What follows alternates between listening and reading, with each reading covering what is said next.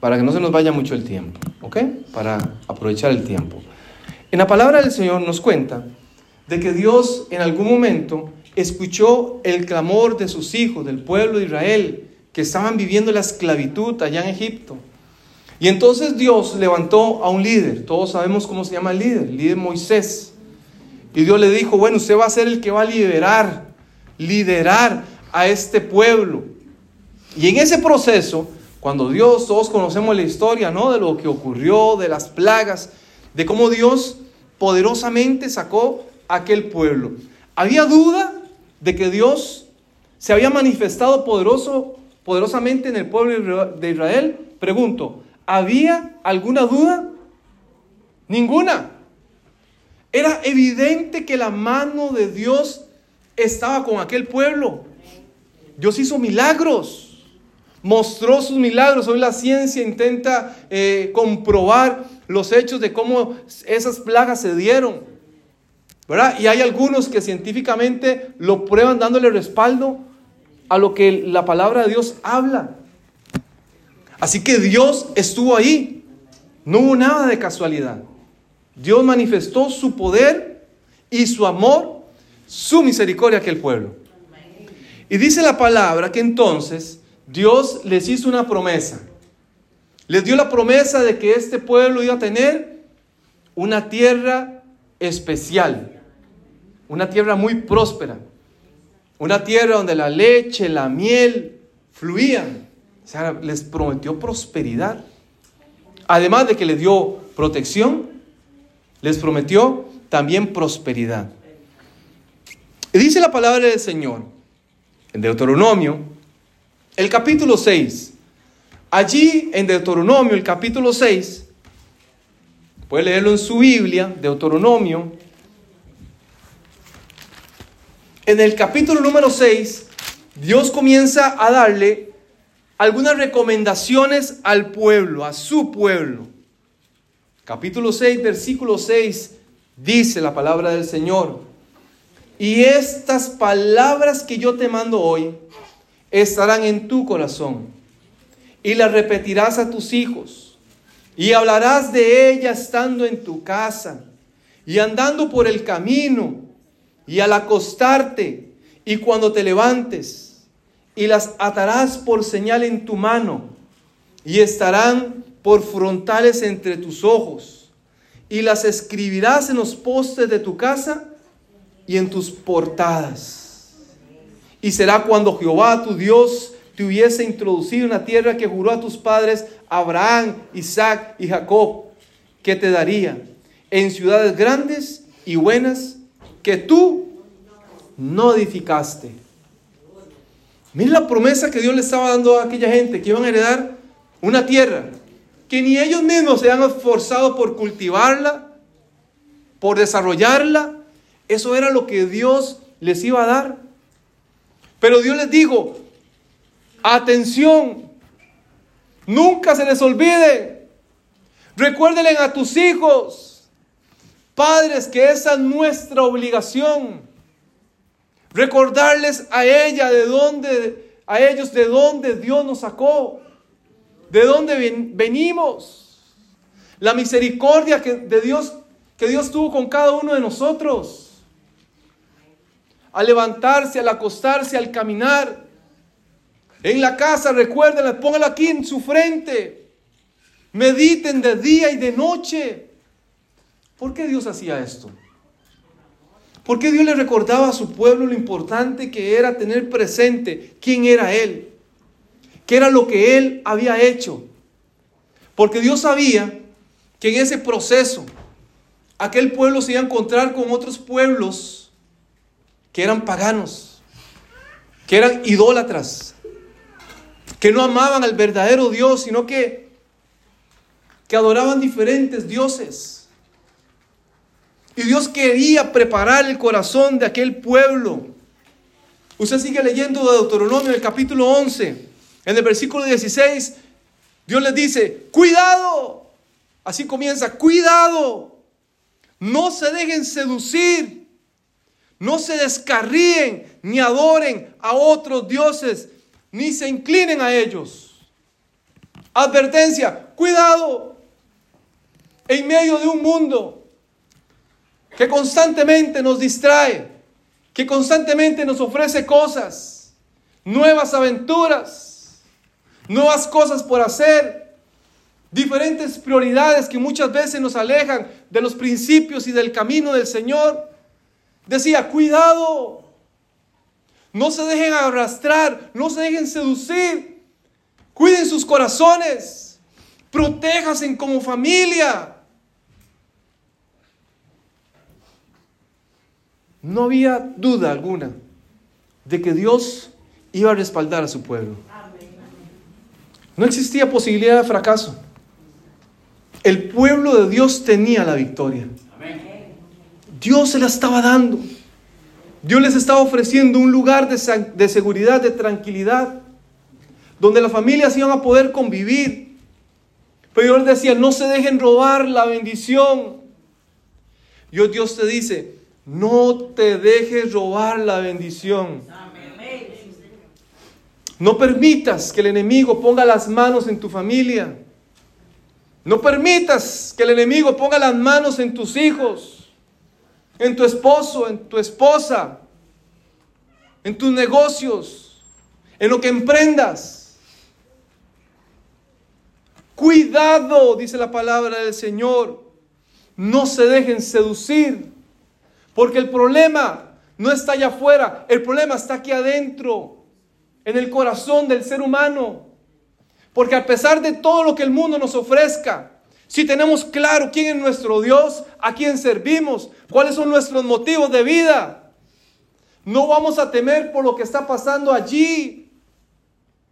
En medio, medio de un contexto amenazante de nuestros hijos. Usted no va a temer porque usted sabe en quién ha confiado. Pero el pueblo de Dios era un pueblo desobediente. Era un pueblo terco. Era un pueblo que, que no guardaba en su corazón lo que Dios les había recomendado. Y aquí, cuando leemos nuestra lectura bíblica, la que fue nuestra lectura bíblica, jueces, el, el capítulo 2, el versículo 10, en el contexto, Josué, después de la muerte de, de Moisés, Josué fue uno de los líderes del pueblo de Dios. Y dice la palabra que Josué ya murió. Y en ese contexto es cuando se desarrolla esta historia de jueces. El capítulo 2, versículo 10. Dice la palabra del Señor. ¿Lo tenemos? Dice la palabra del Señor. Versículo 9. Vamos a leer el 9. Dice, y lo enterraron en el término de su heredad en Timal será, en el monte de Efraín, al norte del monte de Gaz. Y toda aquella generación fue también recogida con sus padres. Y se levantó después de ellos otra generación que no conocía a Jehová ni la obra que él había hecho por el pueblo de Israel. Miren qué corta es la capacidad de memoria del ser humano. No había pasado tanto tiempo. Desde que Moisés liberó, ¿verdad? Por la gracia de Dios, aquel pueblo lo lideró. A la muerte de Josué, no había pasado gran cantidad de años. Y dice la palabra del Señor que cuando Josué murió y la, y la generación de Josué que habían servido, que habían escuchado, que habían visto posiblemente, habían sido testigos de lo que Dios había hecho. Cuando aquella generación murió, se levantó otra generación que no conocía del Señor y que tampoco conocía lo que Dios había hecho. De la historia del Señor, miren qué triste lo que estamos leyendo. Una generación sin sin Dios en su corazón. ¿Qué puede ocurrir en el ser humano cuando se aleja de Dios? ¿Quién es el responsable de que una generación completa haya perdido de vista ¿Quién fue el que los había liberado? ¿Cuál era el Dios que los había llevado a la tierra que les había prometido? ¿Quién es el responsable de que aquella generación había crecido, se había desarrollado sin conocer a Dios? ¿Quién era el responsable? Usted tiene la respuesta. ¿Quiénes eran los responsables de que aquella generación no conociera del Señor? Saben, yo me congrego en la iglesia de Gutenberg y cuando los fundadores de esta iglesia eh, cuentan la historia de cómo compraron la iglesia, cómo negociaron la iglesia donde estamos nosotros actualmente. Ellos cuentan de que allí había otra, otra, otra iglesia, eh, no recuerdo ahorita la denominación, pero ellos cuentan que cuando llegaron a, a comprar aquel templo, eran puros señores mayores. Era una iglesia que se había vejentado. Era una iglesia donde no había sangre joven. Y cuando llegaron ellos le dijeron, mire, vamos a venderles a ustedes esa iglesia porque ya nosotros no tenemos futuro. Porque aquí ya no hay liderazgo para poder mantener esta iglesia. Así que preferimos vendérsela a ustedes que vemos que ustedes son jóvenes emprendedores y que quieren aquí desarrollar un ministerio en esta comunidad. Ya nosotros, ya nosotros cumplimos nuestra misión. Y eso me pone a pensar, ¿qué pasó con la generación, los hijos de aquellos líderes de aquella iglesia? Hoy estando yo aquí abajo, yo veía tantos niños. Y en esta iglesia privilegiada donde hay niños, tantos niños, tantos adolescentes, tantos jóvenes. No nos olvidemos de educarlos, de enseñarles. Porque aquello no fue algo casual. El perder ese, ese, ese deseo de servirle a Dios no es de la noche a la mañana, es algo progresivo. Va progresivo. Aquella gente progresivamente había dejado de adorar. Aquella gente progresivamente, día un día sí, otro día no, otro día tampoco no, otro día mucho frío, otro día que hay nieve, no que hay mucho calor, no que yo no voy porque aquella hermana me cae muy mal. No, que yo no voy porque, porque, porque el pastor esto. Ah, que es que los líderes entonces prefiero no ir. Y progresivamente nos vamos apartando, separando y cuando nos damos cuenta, ya estamos fuera de la iglesia. Ya nuestras aficiones son otras. Ya lo que nos mueve son otras cosas. Hay otras necesidades. Y si usted como papá deja progresivamente de buscar la presencia de su Dios, ¿qué va a pasar con sus hijos? ¿Qué va a pasar con aquella generación que viene creciendo? La educación de nuestros hijos es continua. Y la responsabilidad nuestra como padres, como madres, es constantemente educarlos. Es dedicar tiempo. Tiempo. Es el gran pretexto de todos, el tiempo. Hay un libro que se llama El vendedor de los huevos de oro, que él dice que la excusa de los vendedores para hacer parte del proceso de ventas, que el proceso de ventas sea exitoso, que se llama construir, digamos, en los, posibles candidatos o, o al que se le va a vender, la gente dice que es por falta de tiempo, que no tiene para sentarse para planificar su trabajo. Siempre la falta de tiempo. ¿Por qué no vamos al gimnasio a hacer ejercicio? Por falta de tiempo. Es que no tengo tiempo. Tengo tanto que hacer que llego a la casa tan cansada, tan cansado. ¿Por qué no salimos a caminar en la mañana o en la tarde o en la noche? Porque no hay tiempo. ¿Por qué muchas veces no le dedicamos un espacio a nuestros hijos? Porque no tenemos tiempo. Y ayer lo decíamos, las múltiples ocupaciones que tenemos, las otras prioridades de vida que tenemos. No le dedicamos tiempo a aquellos, aquellos niños, aquellas niñas que Dios nos ha dado el privilegio de tener en nuestro hogar. No hay tiempo para fortalecer la relación de pareja. Y el tiempo fortalece la cercanía, el vínculo con los hijos. Me decía un papá una oportunidad, Hugo, pero ¿qué hago? Mi hija, yo siento que es rebelde, todo lo que yo digo, digo, eh, eh, me, me trata mal, es ofensiva, no pareciera que es mi hija, me hace sentir mal. Y yo le decía, ¿usted le dedicó tiempo? ¿Usted sacó tiempo para estar con ella? ¿Fortaleció su vínculo con ella?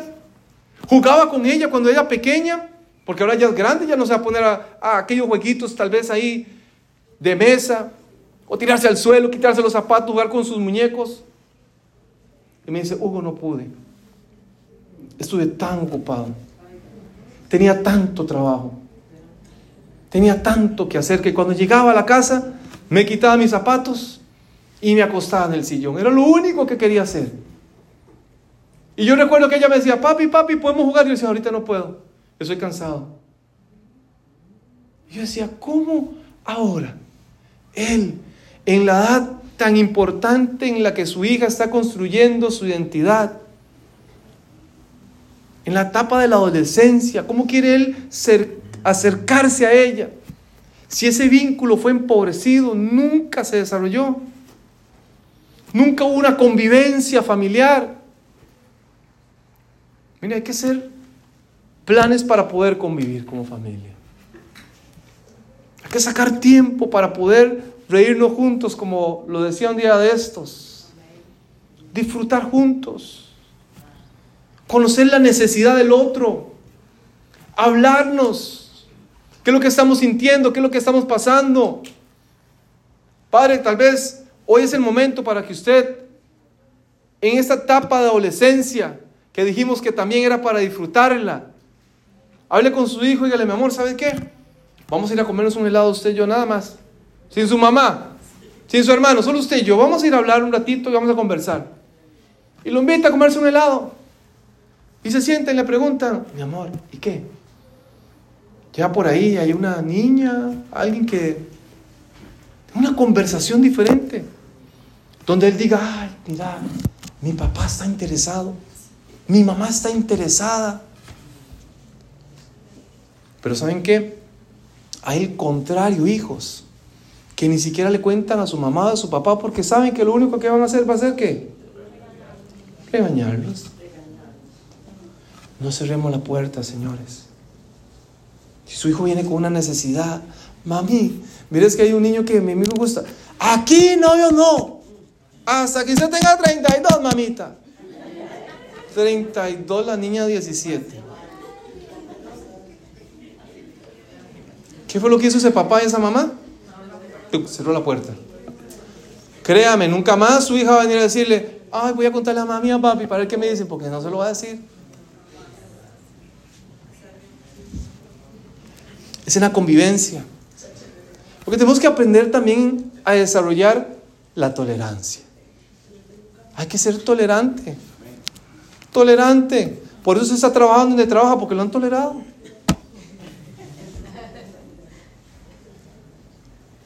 A veces el jefe es tolerante con nosotros. Y queremos que en la primera nuestros hijos reaccionen y que aprendan y que entiendan y que tengan la madurez que yo tengo con 47 años, que tengan la misma madurez. No podemos ser tolerantes, hablar con ellos, fortalecer el diálogo. El problema no es la falta de tiempo, el problema es la falta de interés. No es el tiempo, es el interés. Cuando no hay interés, no lo vamos a hacer. Porque la gente no hace ejercicio. Por tiempo, por falta de interés. Aquí hay muchos, mucha gente que trabaja en medicina, que conoce de medicina, que conoce lo importante que es. Aquí todos sabemos que necesitamos mejorar nuestra calidad de vida, nuestra salud física, emocional, mental. Pero ¿qué hacemos? No tenemos interés en buscar la forma de cómo hacerlo. Aquí hay gente que está sufriendo con su economía, con sus tarjetas de crédito, con su dinero, pero no ha buscado la forma de cómo solventar la situación. pero anda brincando de tarjeta en tarjeta, porque quiere darse un estilo de vida diferente. Y entonces actúa de manera irresponsable. ¿Qué tiene que hacer? Es que miren, esto que estamos hablando trasciende la vida. Si el esposo tiene problemas económicos, eso se va a reflejar en la dinámica de pareja. Una de las principales causas de divorcio tiene que ver con, con las finanzas en el hogar. Incluso, ¿verdad? Es, es, es mucho más que la infidelidad. Un problema mucho más, se da mucho más común el de las finanzas que la infidelidad. ¿Y qué estamos haciendo? Necesitamos tener interés, conectarnos, desconectarnos tal vez de la tecnología y conectarnos más con la familia. Crecer juntos. En consejos para los maestros, padres y alumnos en la página 99 dice, los padres no deben permitir que cosa alguna les impida dar a sus hijos todo el tiempo necesario para hacerles comprender lo que significa obedecer al Señor y confiar plenamente en Él. No debemos permitir cosa alguna que nos impidan hacerles comprender, dice esta recomendación. Y entonces, en todo esto, ¿qué podemos hacer? ¿Cómo nos podemos preparar como familia para poder ahora sí estar listos para enfrentar el día a día? Las amenazas que todos tenemos, ¿saben? Yo creo que el tema de los valores es un tema que nos puede ayudar. ¿Cómo se fortalecen los valores familiares? Es el tema de hoy. Cuando hablamos de valores, todos entendemos que es un valor, ¿verdad? Valor es un principio, es algo, una norma que nos rige. Eso es un valor. Hay una gran cantidad de valores, valores, eh, eh, valores cristianos, valores sociales, valores, incluso ustedes ven las organizaciones que tienen su misión, su visión y sus valores. ¿verdad? Las compañías, las empresas grandes tienen sus valores, lo que hace que todo el personal viva de acuerdo a aquellos valores. En la familia también tenemos que aprender a desarrollar los valores y heredar que nuestros hijos también vivan esos valores. Escoja, por ejemplo, usted tres valores que le gustaría que sus hijos desarrollen en su vida. La honestidad puede ser un valor. ¿Qué más? Responsabilidad. El respeto. Empatía. Integridad. Noten ustedes qué montón de valores existen. Que usted le herede a sus hijos tres. Que usted le legue a sus hijos tres valores. Que usted diga, yo quiero que mi hijo aprenda lo que es el valor de la consideración. Y yo le voy a enseñar a él implícitamente en todo lo que hago las reglas que están en el hogar, que le enseñen a él a desarrollar ese valor.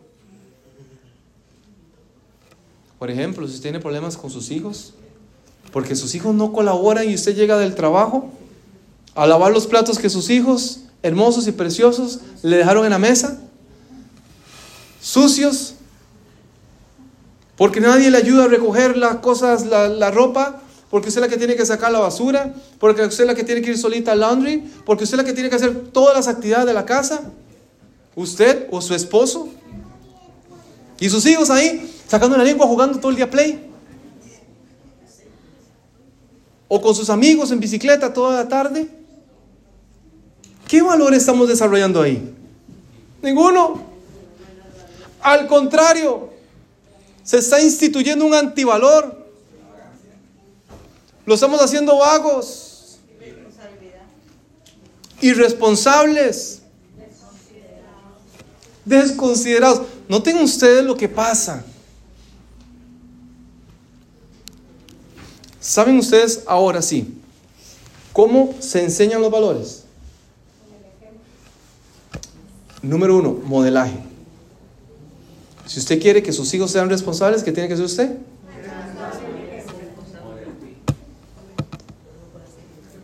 Sea responsable. Si usted quiere que sus hijos sean considerados, sea una persona considerada también. Si usted quiere que sus hijos sean empáticos, sean empáticos usted también con la necesidad de las personas. Si quiere que sus hijos sean honestos, sean ustedes honestos. Los pequeños detalles hacen que su hijo vea en usted un modelo a seguir. Hicieron en el año creo que fue en 1977, hicieron un experimento, un experimento de modelaje eh, por imitación de un psicólogo que se llama Albert Vendura. Y resulta que él toma a algunos niños pequeños y les enseñan un video. En este video era, había un cuarto donde había un muñeco que le llaman el, bobo. No sé si ustedes saben cuál es ese, ese, eh, ese muñeco, tal vez en sus países tienen otro nombre. En mi país le dicen porfiado, que es el muñeco que usted lo golpea, que tiene como arena abajo y vuelve otra vez, ¿verdad? No sé cómo le llaman allá. ¿Cómo le llaman? Zamba. Ok, zamba. Zamba. Bueno, y resulta que entonces pusieron un muñeco de esos, inflable, lo pusieron ahí y estaba un señor, un caballero. Y ese caballero comenzó a agarrar el zambá y lo pateaba y lo golpeaba. Y en ese mismo cuarto, pusieron ciertas cosas. Pusieron un martillo y entonces el Señor le daba el martillo y por supuesto que el muñeco volvía. El Señor agarraba el muñeco y lo tiraba por, los, por arriba y caía y lo volvía a tirar y lo pateaba y lo golpeaba y le hacía todo. Y entonces grabaron a este señor haciendo esto. Un niño que no estaba acostumbrado a ver esas escenas ponen a los niños pequeños a ver aquel pequeño corte de aquel hombre golpeando a este porfiado. Y entonces, cuando ponen a los niños ahí, están todas las mismas herramientas. ¿Qué creen ustedes que hicieron los niños? Hicieron lo mismo. Agarran el martillo, ustedes pueden buscar los, los videos, están en YouTube, y golpean con el martillo, golpeaban el porfiado y caía. Y lo agarraban y lo pateaban y lo tiraban. Es más, en un video, cosa que ni siquiera el que estaba haciendo el experimento utilizó, tenían una pistola de juguete.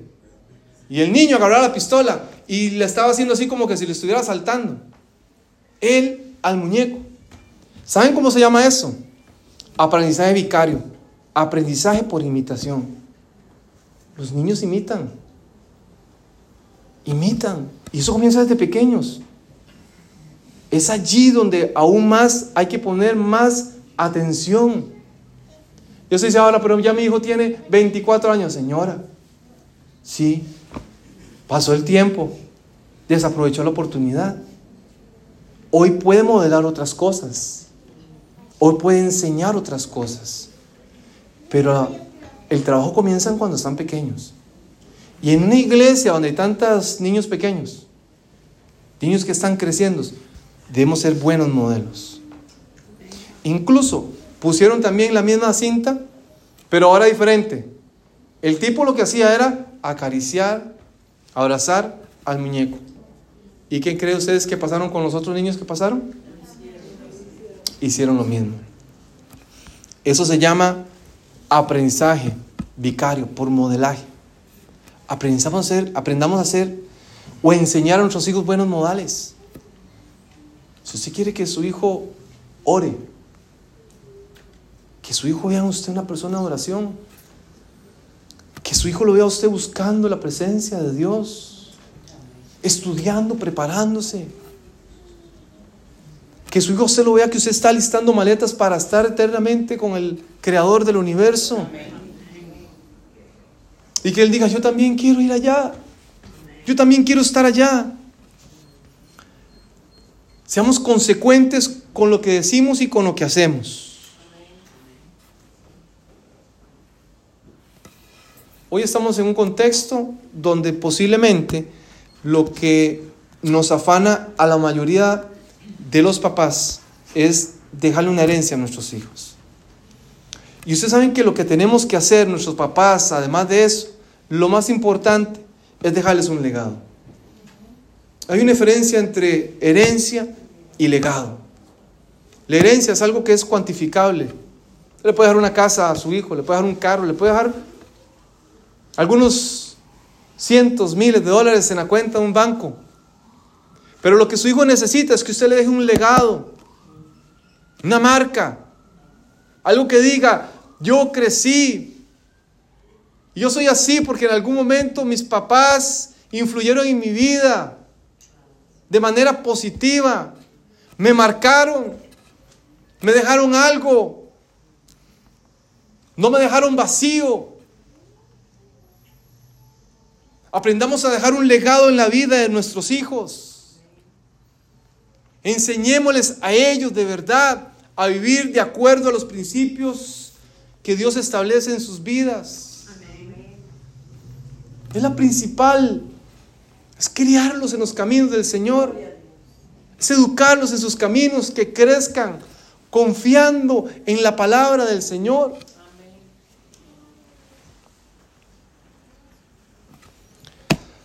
Ay, hermanos, hay tantos por hablar.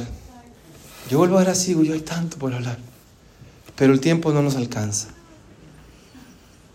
¿Sabe que algo tenemos que quitar de nuestra vida? Y se llaman los prejuicios. ¿Han escuchado ustedes acerca, del efecto Pigmalión?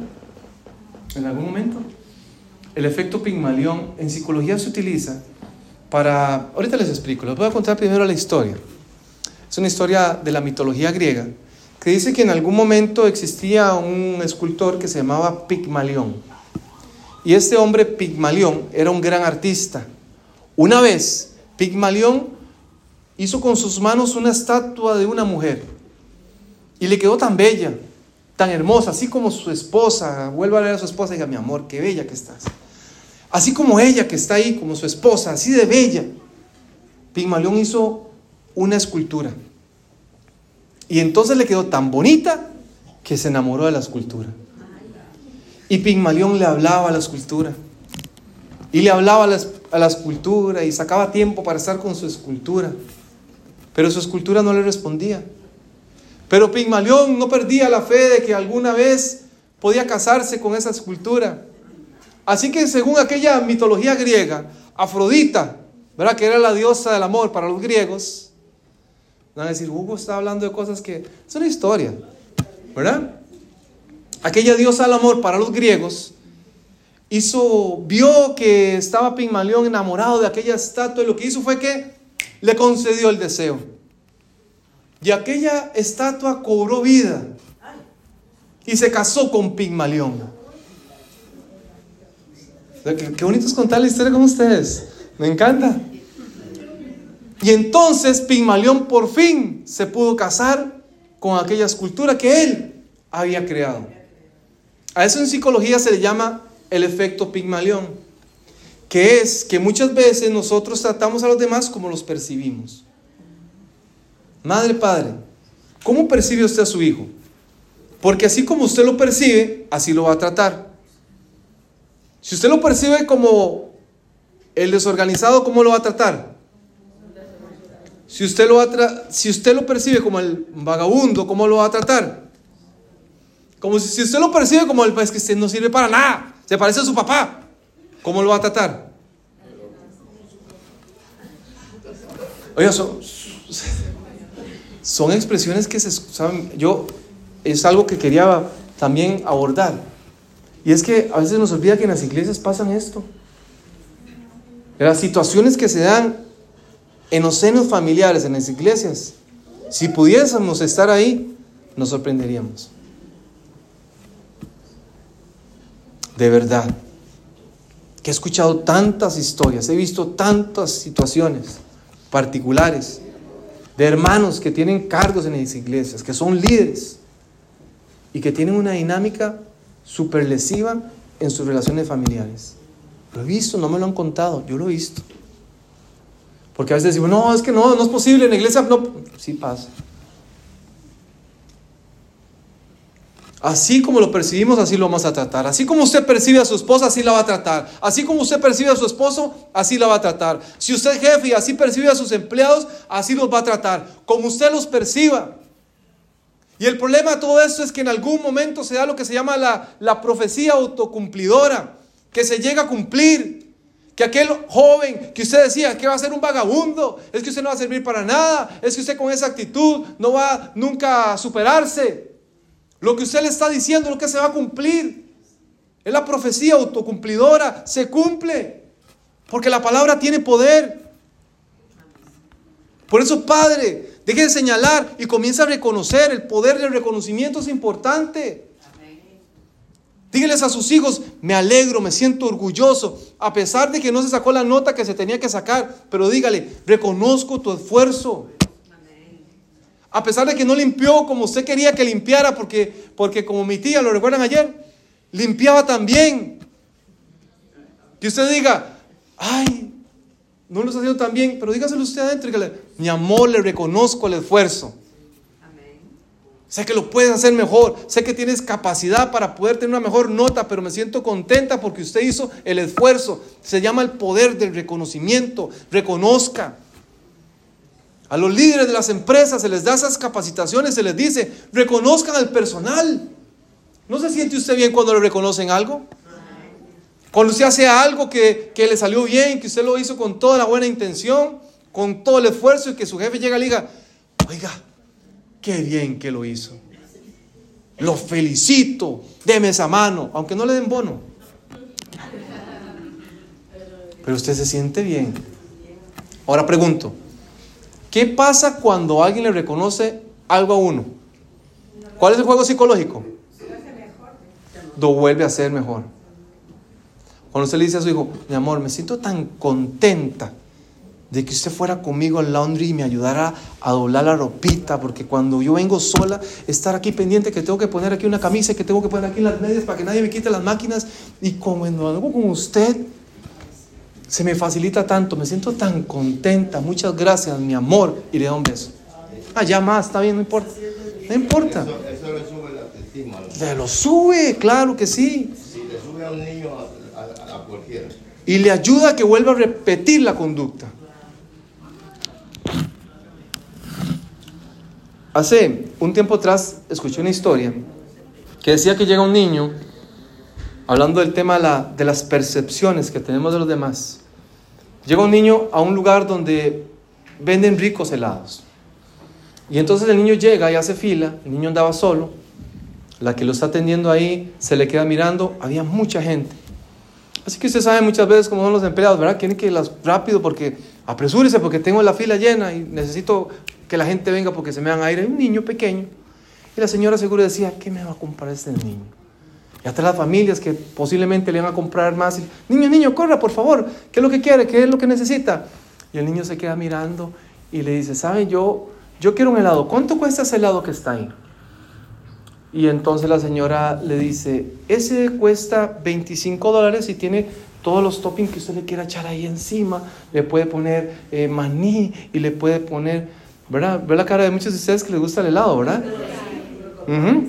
Con bomboncitos así dulces y, y miel y todo eso, ¿verdad? Ahora los veo que están todos... mm. Vamos a una, una, una heladería, sería un buen negocio, ya veo que por aquí. Miren, y entonces el niño estaba viendo y le dice, ay, me encantaría. Y le dice la señora, ¿lo quiere? ¿Sí lo quiere o no lo quiere? Le dice, pero es que, es que no me alcanza. Le dice, ¿usted si le quito los toppings nada más el helado? ¿En cuánto me sale? Le dice, y la señora como para quitárselo encima. No le hacía, le dice, bueno, deme 20 dólares y yo se lo doy así, sin los toppings, ya 20 dólares. Entonces el niño llega, ¿verdad? La señora se lo lista y el niño recibe su helado. Cuando la señora se da cuenta, el niño había puesto 5 dólares de propina para la que estaba atendiendo. Él tenía los 25 dólares para comprarse su helado.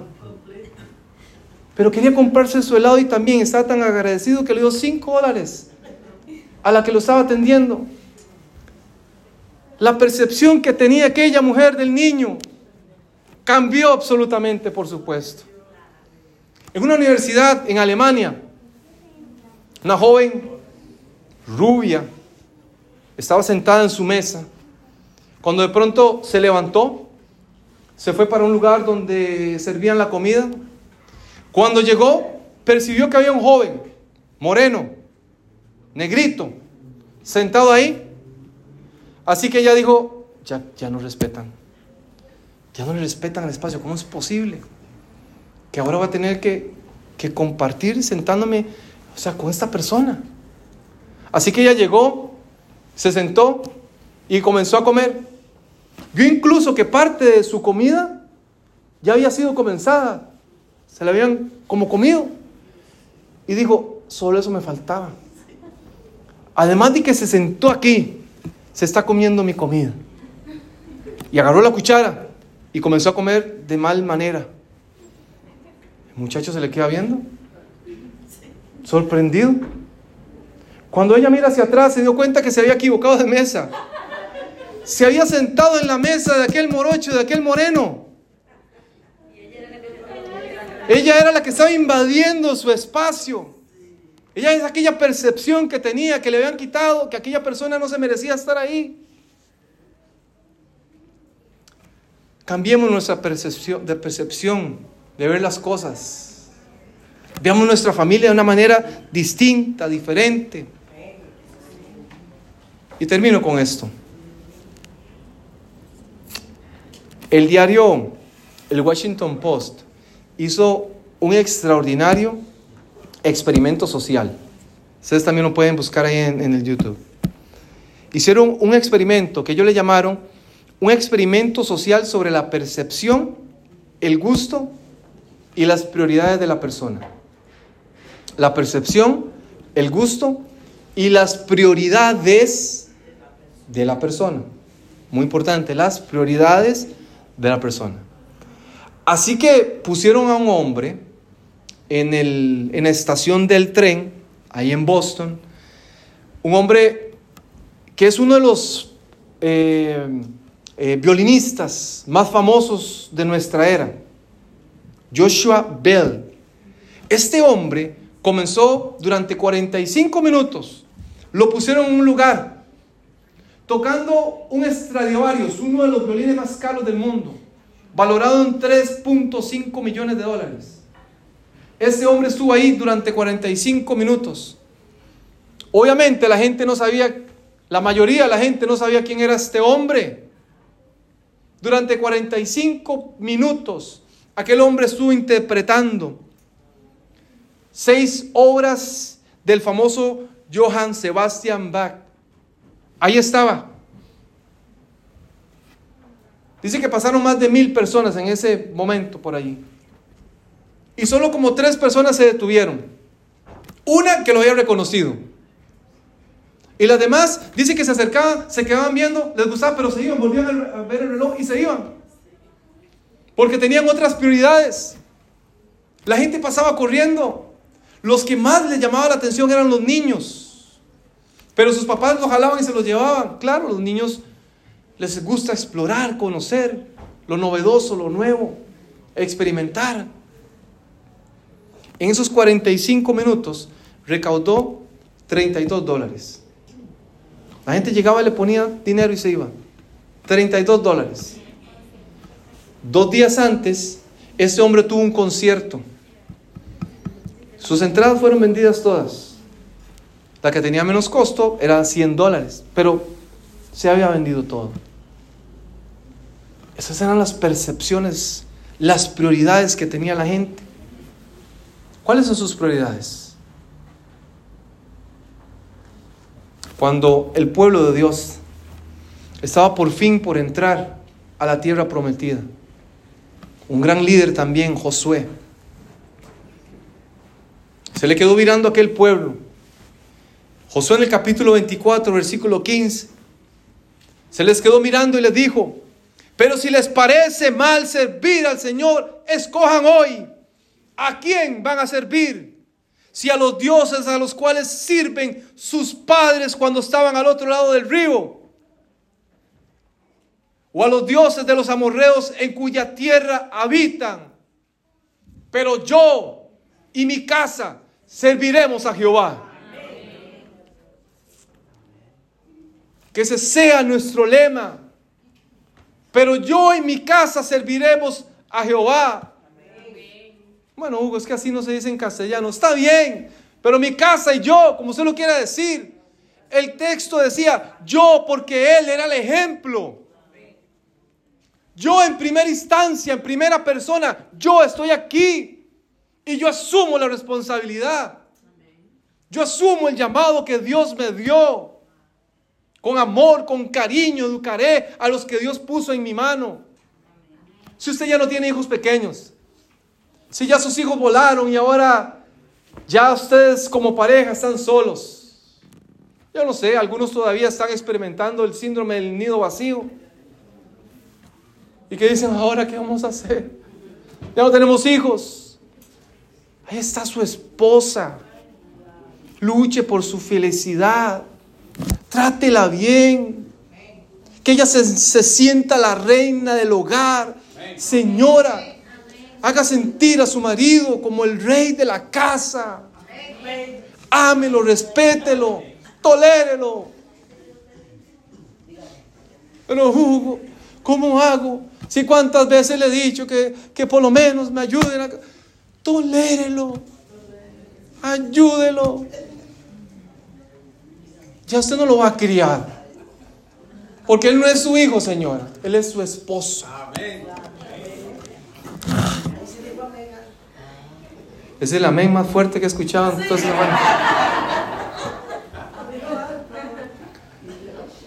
Dios nos dé la valentía Dios nos ayude para no cometer la historia que cometieron aquellos que se habían alejado de Él.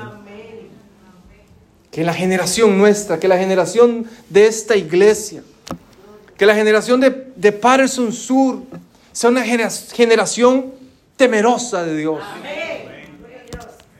Que les sirvan. Yo me siento contento cuando veo aquí los jóvenes cantando durante todas estas noches, con frío, sin frío. Aquí estuvieron cantando.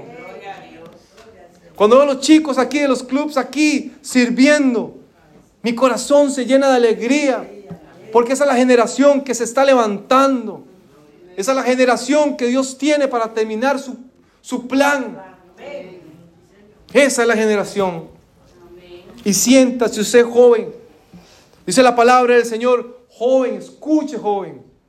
Proverbios el capítulo 6, versículo 20. Guarda, hijo mío, el mandamiento de tu padre y no abandone la enseñanza de tu madre. Guarda en tu corazón el mandamiento que tu padre te está enseñando. El ejemplo. Tal vez usted no tiene un buen ejemplo, joven. Tal vez en su casa no le dan buenos, buenos ejemplos.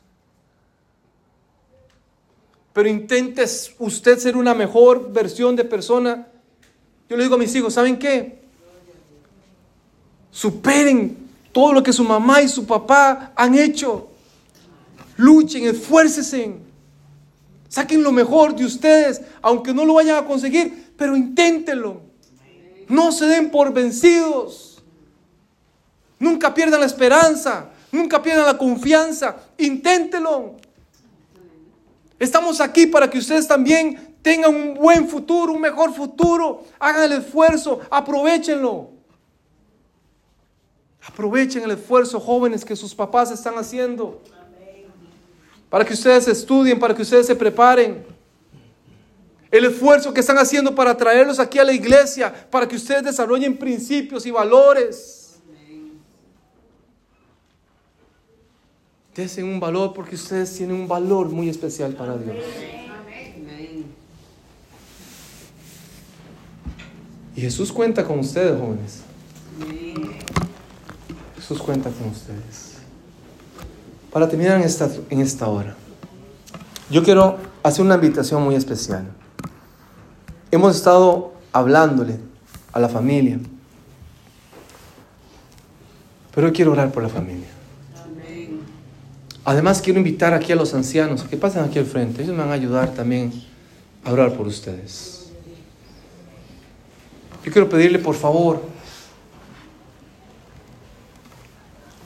que pasemos aquí al frente, vamos a orar. Tal vez usted no esté aquí con su esposa, tal vez usted no esté con sus hijos, tal vez usted no esté aquí con ninguna, algún familiar cercano. Pero queremos orar por usted. Pero vamos a orar por usted. No necesitamos conocer su necesidad, pero Dios sí la conoce. Así yo quiero pedirle por favor que se ponga del pie y pase aquí al frente. Y mientras los líderes de esta iglesia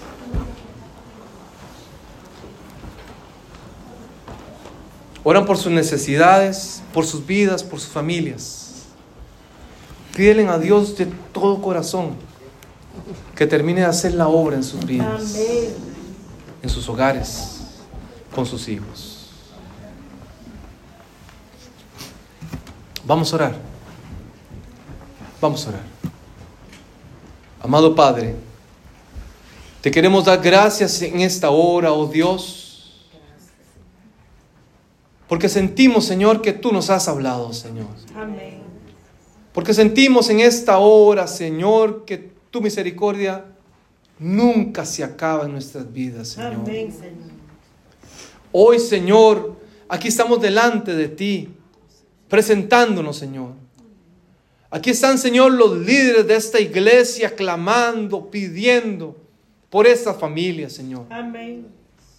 Tú sabes que hay un interés nuestro, Señor, por el desarrollo de estas familias, para que permanezcan firmes siempre, Padre, para que tengan un norte claro en sus vidas.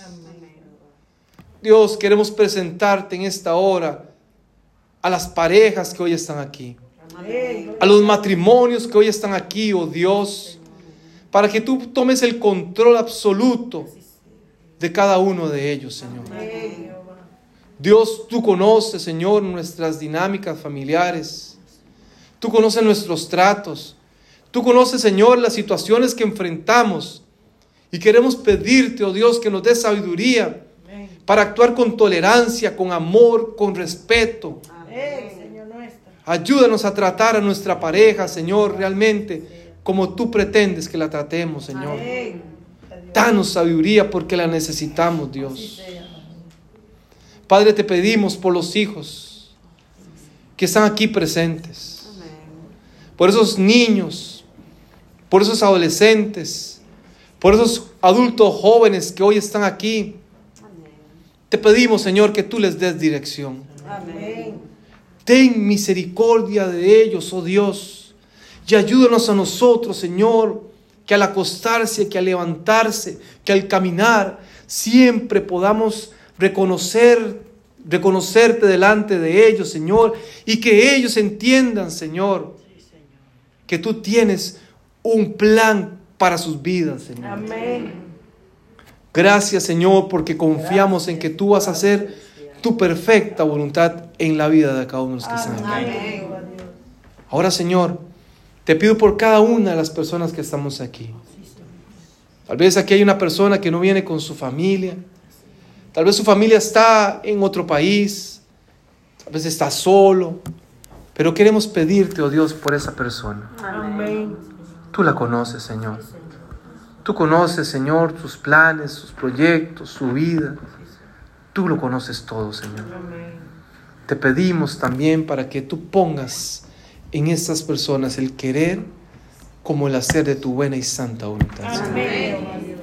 Gracias Dios porque tú no nos excluyes, Señor. Gracias porque tú nos incluyes en un plan de salvación a todos los que estamos aquí, Señor. Pedimos por nuestro pastor, por su esposa, por su familia, para que tú también les bendigas, Señor. Amén. Fortalece siempre su matrimonio, su ministerio, Señor.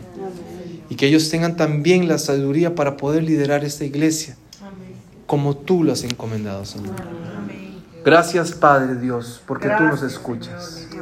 Gracias, Señor, porque sabemos y seremos testigos del milagro que has hecho hoy en nuestras vidas. Amén. En el nombre de Jesús lo pedimos. Amén, Amén. Amén. Voy a tomar asiento.